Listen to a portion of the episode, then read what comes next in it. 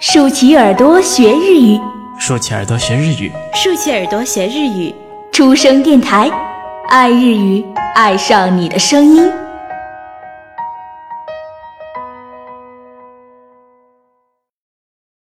书生阅读书。2009年、ヨーロッパ8カ国を巡る一人旅。何も持たない、ただの私、 となった坂本真綾が、これまでを振り返り、これからを見つめた37日間の全記憶が、この一作に、長編エッセイ、From Everywhere。作者、坂本真綾。朗読、初恋教学部、レモン。それでは、お楽しみください。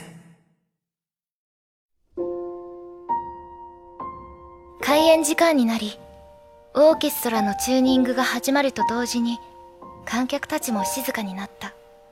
私も少し姿勢を正して赤いオペラカーテンが開くのを待つ。すると、瞬間、幕の向こう側に立っている俳優の立場である時の自分の気持ちがフラッシュバックして、何とも言えない切ない気持ちになった。小さい頃から大好きで夢だったレ・ミゼラブルというミュージカルでエポニーヌ役を演じてもう7年目。日本では20年以上も前から公演が続いていて、その度に大きな劇場を連日満席にするほど人気の高い作品だ。エポニーヌはメインテーマ曲の一つでもある本マイオンをソロで歌うとても重要な役どころ。200回を超えるステージを重ねてきたのに、私は未だに毎回緊張する。でも、幕が開く直前、このチューニングを聞くと、すっと心が泣いていくんだ。昨日も、一昨日も同じ演目で同じ役を演じているのに、またリセットされて、全く新しいものに挑もうとしているような神聖な気持ちになる。そして、心と体と音楽がキュッと手をつなぐ感じがするんだ。あの短い時間が私は好きだ。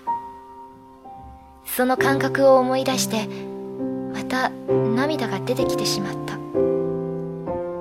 まだ芝居が始まってもいないのに、チューニングを聞いただけで泣いている日本人。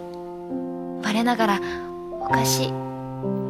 多分、隣の老夫婦には気づかれなかったはずだけど、旅のせいか、私、ずいぶん涙もろくなっているみたいだ。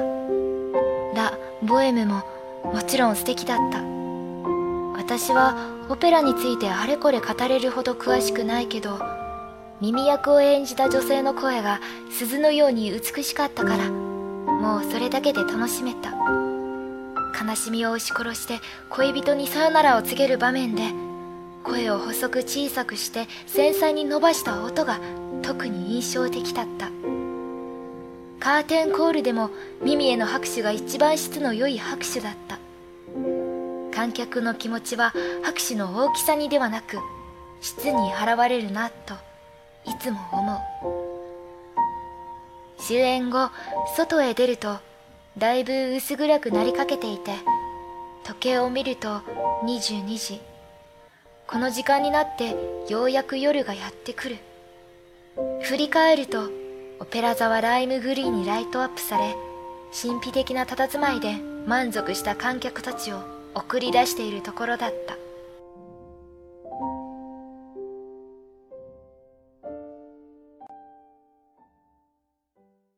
好了，今日的文章先读到这里，未完待续，期待大家下一次收听。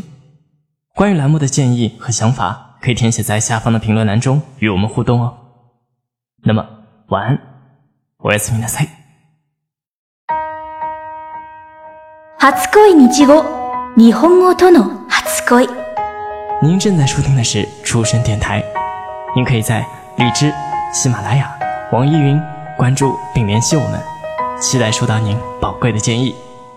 同时，欢迎关注出生日语微信公众号及新浪微博，了解日本资讯，学习日语知识，出生日语。